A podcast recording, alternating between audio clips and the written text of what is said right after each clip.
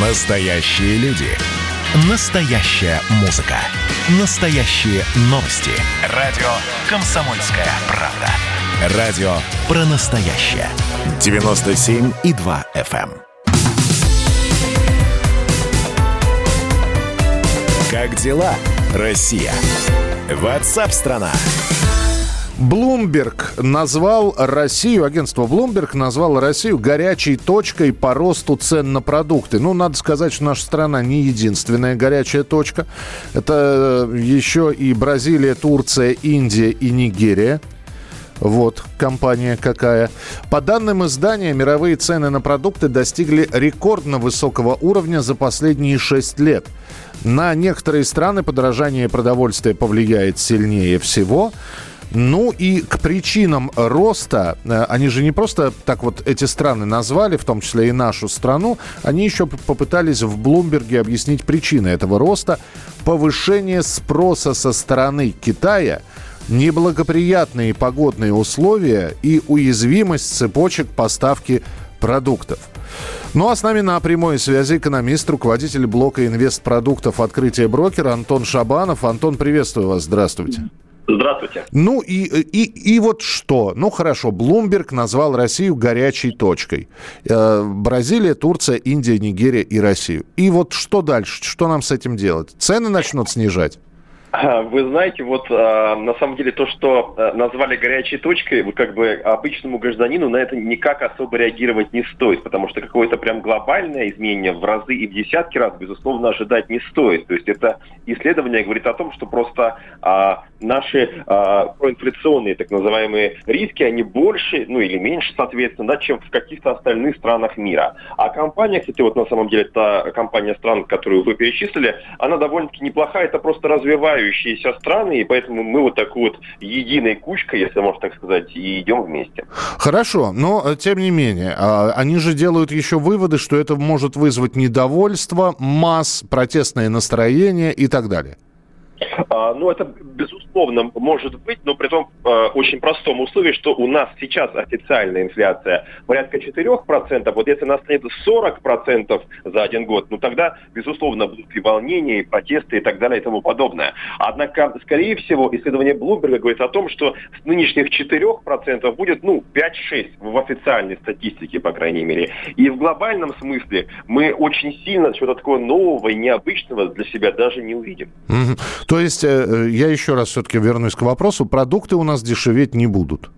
А, не будут, потому что, опять же, не стоит забывать, что у нас в стране не дефляция, когда как раз дешевеет, а инфляция, поэтому не будут дорожать э, они будут дорожать. Но, с другой стороны, мы с вами наблюдали, как э, в ручном режиме было сказано цены стой раз-два на подсолнечное масло и на сахар. Другой вопрос, что э, все равно сейчас э, те же самые магазины стараются продавать по верхней планке максимально возможной. Никто не снижает цену килограмма сахарного песка там до 30 или 24 рублей.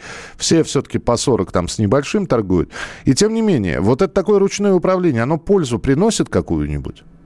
Вы знаете, вообще вот а, с точки зрения экономики, вот такое ручное, либо не рыночное, если быть точным, управление, оно никогда ни к чему хорошему не приводит, потому что а, 70 лет Советского Союза это как раз и показали, там всегда было полностью ручное управление. А когда все равно в конечном итоге это, это будет какой-то затор где-то экономический, и рано или поздно он взорвется. То есть у нас в данном случае в кавычках взорвалась целая страна в экономическом смысле, безусловно, да не только в экономическом. Поэтому вот такое ручное управление на какие-то небольшие промежутки времени, чтобы какие-то вот всплески сгладить, ну, максимум полгода. Ну, по крайней мере, допустимо. Это плохо, но допустимо. А вот на длительные периоды времени, на постоянной основе, это точно и однозначно плохо. А вот вы вспомнили советское время, но в советских временах батон хлеба в советские времена за одну...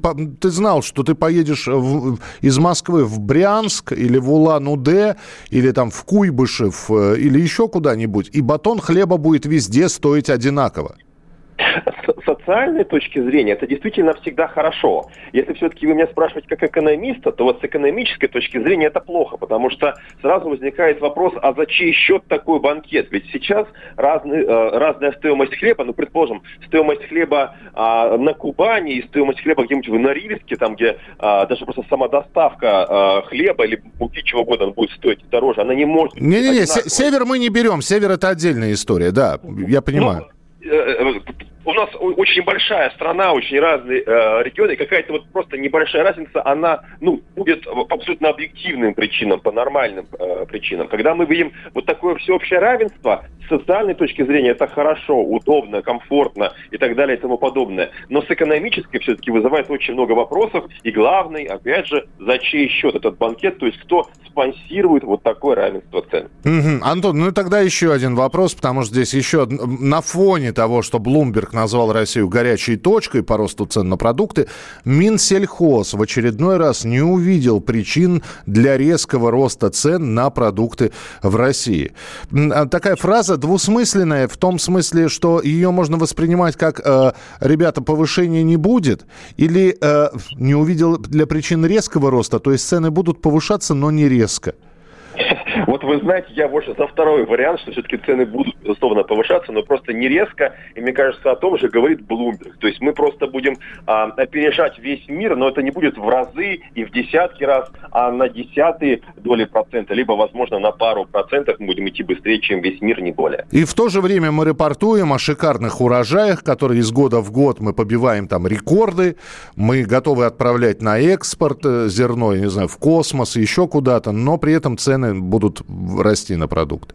А, опять же, если на какие-то доли процентов, то, наверное, да, потому что мы можем собирать а, любые огромные по количеству урожаи, но а, в каждом а, а, хозяйстве есть работники, которые хотят получать больше. Соответственно, для этого им нужно это зерно с каждым годом продавать хотя бы чуть-чуть подороже, чтобы спонсировать те же самые зарплаты, предположим, там более сложные экономические процессы. Поэтому хоть на какие-то доли процентов, либо проценты, но а, себестоимость продукции и конечная стоимость любой продукции, увы, всегда будет расти. Это признак здоровой, хорошей экономики.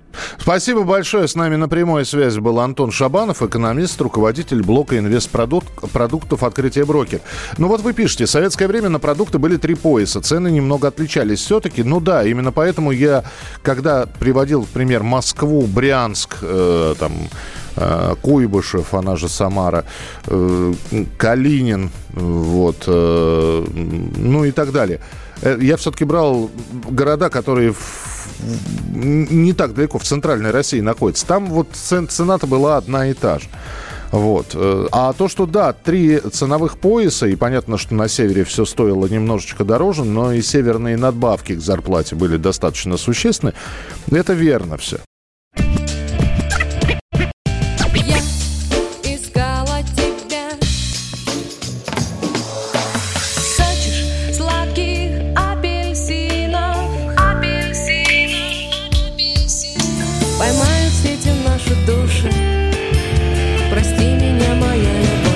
«Комсомольская правда». Радио поколения «Земфиры».